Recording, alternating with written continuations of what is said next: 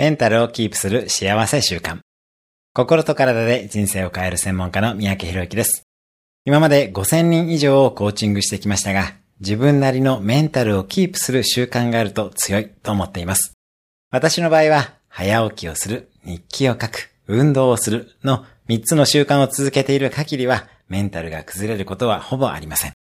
逆に、この3つをすべてやらないと、2週間でメンタルは崩れていきます。ぜひ、あなたなりのメンタルをキープする習慣を作ってください。鍵は食事、睡眠、運動になります。